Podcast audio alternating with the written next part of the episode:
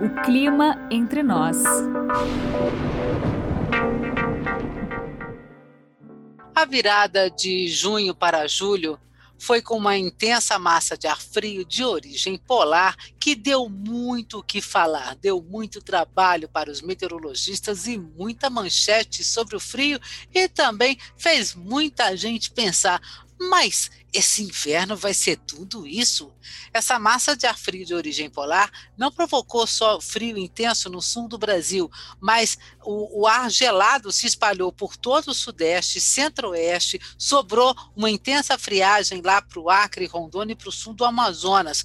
Nós tivemos temperaturas uh, de 7 graus e meio abaixo de zero no sul do país, a temperatura mais baixa até agora no país, geadas de forte intensidade, temperaturas negativas no estado de São Paulo, em algumas áreas ali do sul de Minas, no, em Mato Grosso do Sul também. E as temperaturas realmente foram muito baixas. Uh, por volta aí da, né, nessa virada mesmo de junho para julho, temperaturas uh, pouco acima de zero grau né, entre, entre 0 e 2 graus ali na região do sul de, de Goiás, né, ou mesmo na região de Cuiabá, por exemplo, que nós tivemos temperaturas em torno de 6 graus. Então, realmente foi uma massa polar extremamente forte e ela suscitou muitas dúvidas a respeito do que vem por aí. Né? Nós sabemos que ah, essas massas de ar frio de origem polar elas podem aparecer durante os invernos, mesmo quando você tem às vezes fenômenos que dificultam a entrada das massas polares, mas sempre tem uma muito forte. Como é que a gente explica essa onda de frio? Afinal, por causa dessa onda de frio, nós podemos dizer que a previsão mudou, que o nosso inverno vai ser muito rigoroso? Tínhamos também uma previsão aí de mais ondas de frio para o final de julho e mesmo ondas de frio em agosto. Será que essas ondas de frio de agosto poderão ser mais fortes do que essa que tivemos na virada de junho para julho, que deu até neve no Brasil?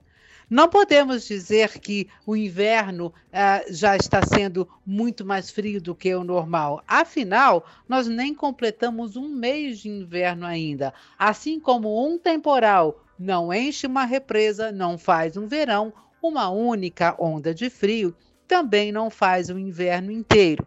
Bom, nós temos agora, nesse início de julho, um bloqueio atmosférico, as frentes frias sumiram. O que, que vai acontecer? Bom, nós vamos saber sobre tudo isso e muito mais agora nesse podcast O Clima Entre Nós, para saber o que, que vem por aí no nosso inverno de 2021.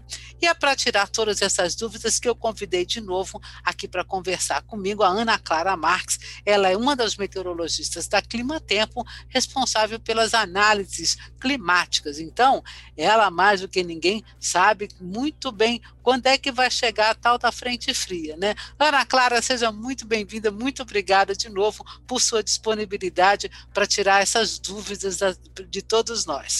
Olá, Jo, olá para os ouvintes também. Agradeço você por me chamar novamente, sempre legal ter esse papo com você, Jo. E aí a gente explica direitinho o que aconteceu e também o que a gente espera para o restante do inverno. Ok, vamos lá. Então vamos falar de frio. Bom, Ana Clara, a onda de frio da virada de junho para julho foi mais forte do que o esperado em relação à previsão? Eu lembro assim de comentários de que essa onda uh, ia fazer São Paulo baixar de 10 graus. A gente tinha esse indicativo de que essa onda de frio fosse vir com forte intensidade, mas realmente ela superou as nossas expectativas. Teve muita neve no sul, geadas amplas, foi realmente atípica.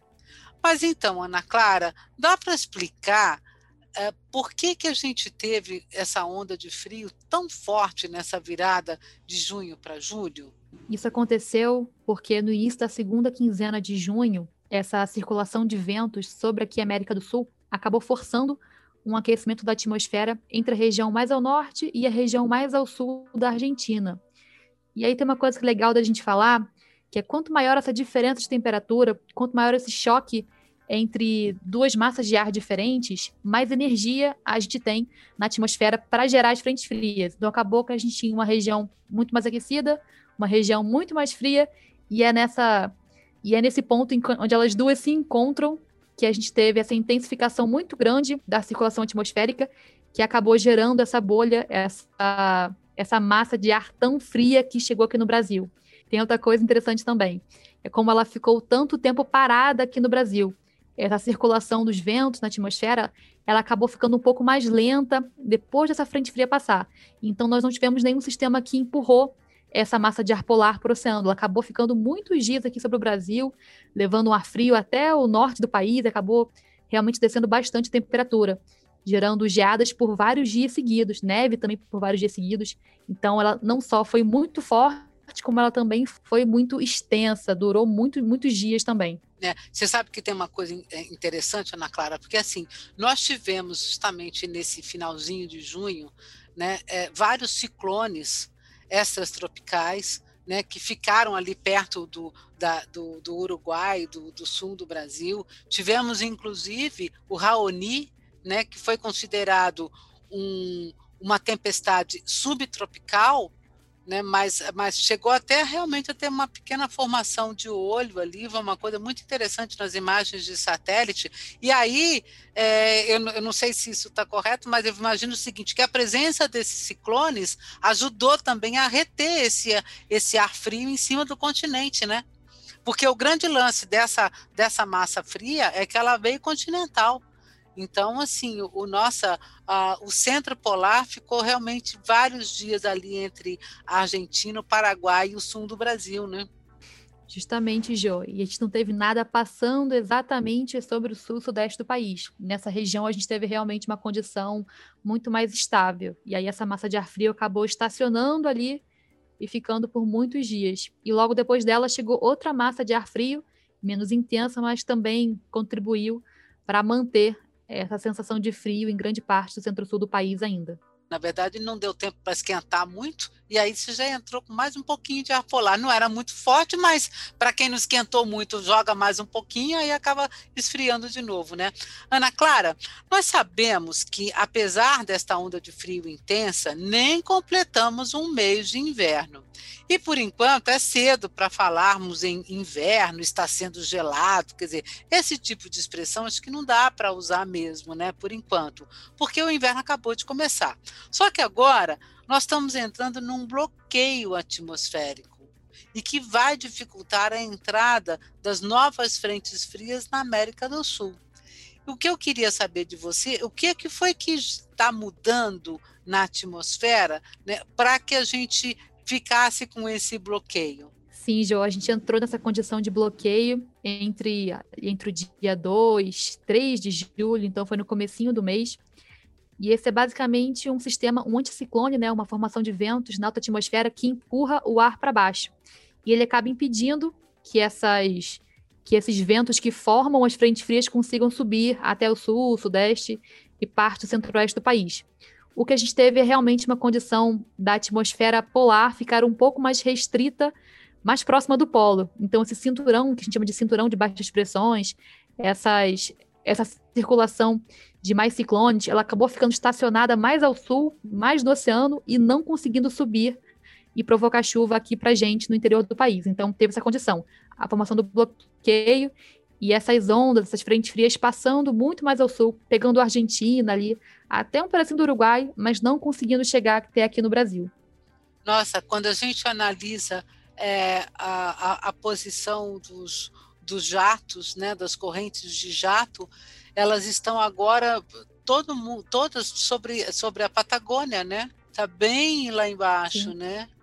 E, e aí, e, e, esse bloqueio, o papel dele é desviar a frente fria. Exatamente, ele acaba formando essa massa de ar mais seca, mais densa no interior do país, e as frentes frias não conseguem subir, não conseguem avançar até latitudes mais próximas dos trópicos, então elas acabam passando e desviando muito mais ao sul. Então, nenhuma, nenhuma chuva, né, nenhuma frente fria para a gente consegue subir até o interior do país. Só fica bem restrito mesmo ao litoral. Então, litoral aqui do Paraná teve alguma chuva, Santa Catarina, mas realmente no interior essas frentes frias não conseguem chegar. Pois é, a gente não tem nem a umidade, a chuva das frentes frias e não tem também, com, na situação de bloqueio, o ar frio, né? O ar frio das frentes frias também fica bloqueado, então não chega nada por aqui, né?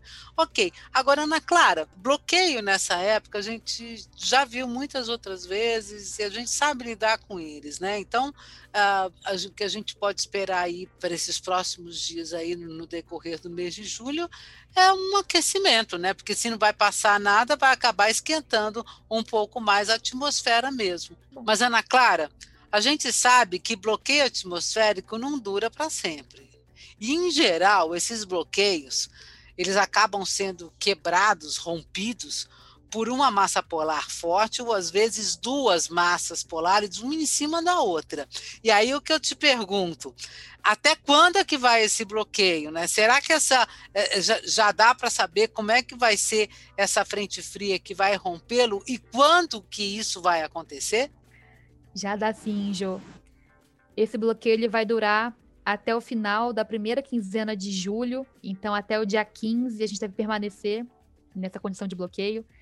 As temperaturas vão subir até lá. Eu sei que está fazendo frio em grande parte do país, mas ao longo dos próximos dias a temperatura vai começar a subir. Essa sensação de frio ela vai embora e a gente vai ter finalmente um, um certo alívio, né, em relação ao que estamos passando aí nas últimas semanas.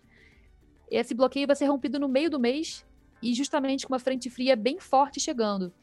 E essa é uma novidade. Ela vai chegar pelo dia 15 no Rio Grande do Sul e deve chegar ali pelo Sudeste, por São Paulo, até o Rio de Janeiro, em meados da segunda quinzena de julho.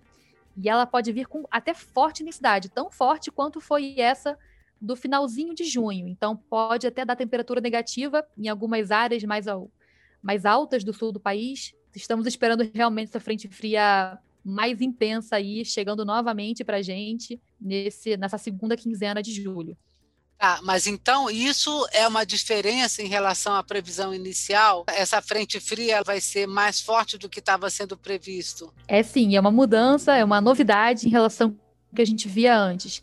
Essa frente fria ela também está mostrando nessa né, tendência de intensificação e a gente está vendo que ela vai vir com forte intensidade também e provocando uma queda brusca de temperatura.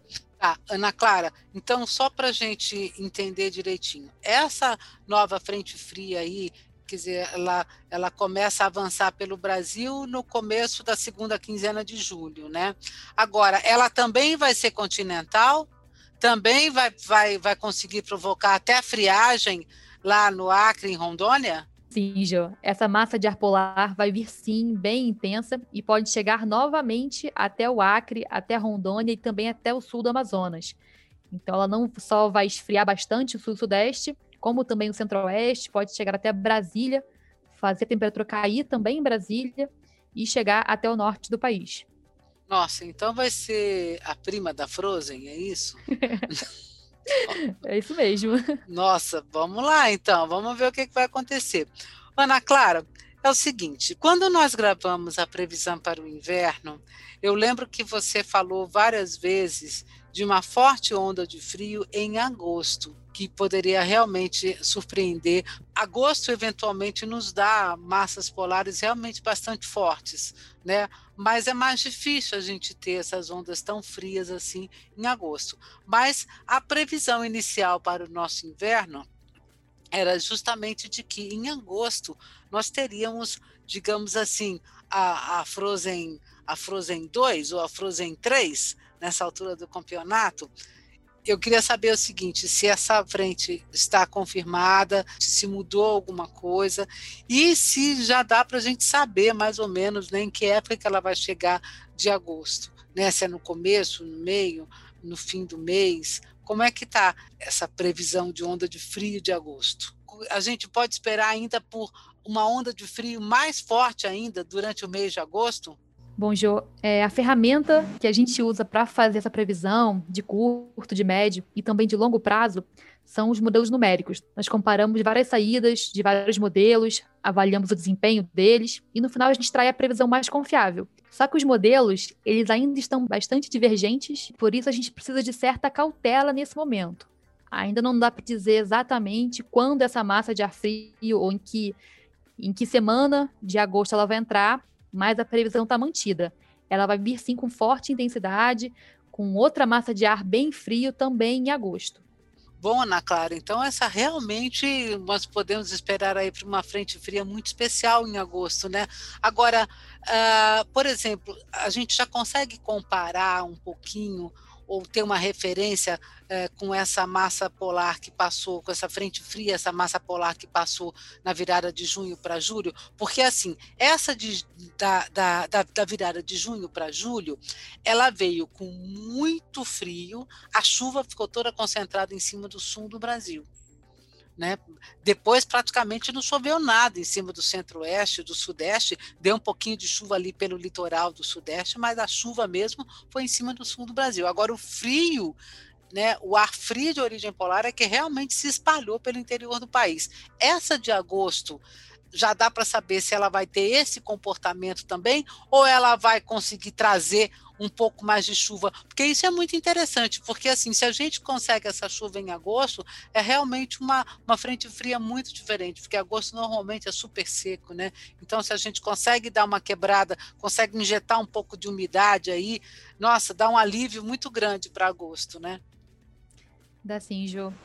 É, a gente está esperando que em agosto tenham pelo menos duas frentes frias um pouco mais fortes. A massa de ar frio deve ser tão forte, tão intensa quanto a que tivemos agora no final de junho. Então ela deve vir novamente com essa intensidade, provocando geadas amplas, provocando muito frio. Mas para agosto, o que a gente espera é que essas frentes frias sejam mais frequentes. Então, esse ar frio vai ficar mais tempo, teremos mais, mais massas de ar frio entrando, e por isso o total do mês vai ser com essa sensação de frio mais intensa. Em relação à chuva que você falou, claro que agosto não é chuvoso, né? Mas a gente espera que tenham alguns eventos de chuva um pouco mais fortes acontecendo entre o sul do país, o, a região mais, a área mais ao sul do centro-oeste e também o sudeste. Então, não só frentes frias mais fortes, como também mais frequentes em agosto. Olha que interessante. Então, realmente nós vamos ter aí um, pelo que tudo indica, né, um agosto completamente atípico, né? E Ana Clara, só para a gente encerrar, é, puxando um pouquinho um spoilerzinho do começo da primavera, nós ainda estamos nessa neutralidade, né, em relação a, ao Oceano Pacífico e a expectativa é de que o nosso inverno transcorra nessa neutralidade, né? Em relação à chuva da primavera, a gente pode esperar já pancadas mais frequentes em outubro ou vai ser alguma algum atraso? Não estamos esperando um atraso do início desse período úmido, não. Em 2020, né, tivemos essa chuva demorando muito a começar, e agora para 2021 não é essa a nossa expectativa. A gente espera que a primavera comece, o período úmido comece no, no tempo certo, no tempo médio, e que ela venha até com chuvas acima da média, que ela retorne de forma bem eficiente, molhando bastante solo, com várias pancadas de chuva, já acontecendo em outubro. Maravilha, olha, essa é uma ótima notícia, realmente uma notícia muito boa, né? Bom, então, Ana Clara, eu agradeço muito aí as suas explicações, e então vamos aguardar aí, né? Ana Clara, então, pelo que você está falando, nós vamos ter ainda uma Frozen 2 em julho e vai rolar uma Frozen 3 em agosto. Diante dessas três massas polares realmente fortes, elas serão suficientes para baixar, para jogar para baixo a nossa média de temperatura? Não serão não, Jô. A gente teve essa massa de ar frio bem forte nesse finalzinho de junho. A gente vai ter só uma massa de ar forte agora em julho. Em agosto vai ser um pouco mais frequente e em setembro novamente vai ser um mês um pouco mais quente. Então, apesar desse frio, em algumas semanas, de forma geral, nosso inverno não deve ser rigoroso. Mas é claro que é o inverno, então essas massas de ar frio elas são comuns, são normais de passarem realmente, mas de se manter frio, esse inverno não, não vai ter essa característica. Bom, Ana Clara, então eu agradeço muito aí seus, os seus esclarecimentos e, caros ouvintes, preparem-se, porque nós vamos ter então mais duas surpresas ao longo desse inverno. Embora não seja um frio constante, Frozen 2 e Frozen 3 vêm aí e certamente vão dar muitas manchetes. Caro ouvinte, eu fico por aqui. Eu espero que essas informações tenham sido úteis para você. Cuidem-se muito bem, porque nós ainda temos uma pandemia lá fora. O Clima Entre Nós fica por aqui. Você pode entrar em contato conosco pelo nosso e-mail podcast@climatempo.com.br. As suas críticas e sugestões são sempre muito bem-vindas. Muito obrigada pela sua escuta e até a próxima. Thank you.